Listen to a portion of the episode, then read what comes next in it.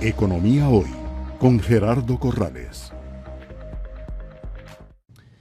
Como técnico, a mí me parece lamentable que una discusión tan importante para el futuro del país esté cayendo en cuanto a que si me dieron tiquetes para ir a ver el partido de la selección a cambio de los votos o que me ofrecieron una embajada o que es una falta de respeto para tal fracción. El país ya no está para eso. Yo creo que tenemos que ver más allá. Yo no he visto ningún argumento técnico sólido que sostuviera los 1.500 millones de dólares, incluso los 3.000. Los 3.000 me, me suena como a lo tico, partamos el ayote por la mitad, 6.000, 1.500, no, entonces 3.000. Me parece que hay que ser más serios eh, a nivel técnico. Creo que todavía hay espacio, escuchando a Nogui, al mismo presidente.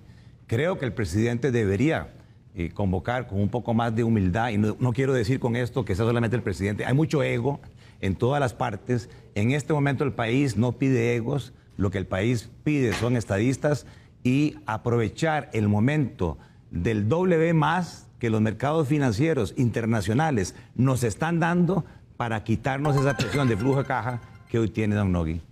Economía Hoy, democratizando la educación financiera.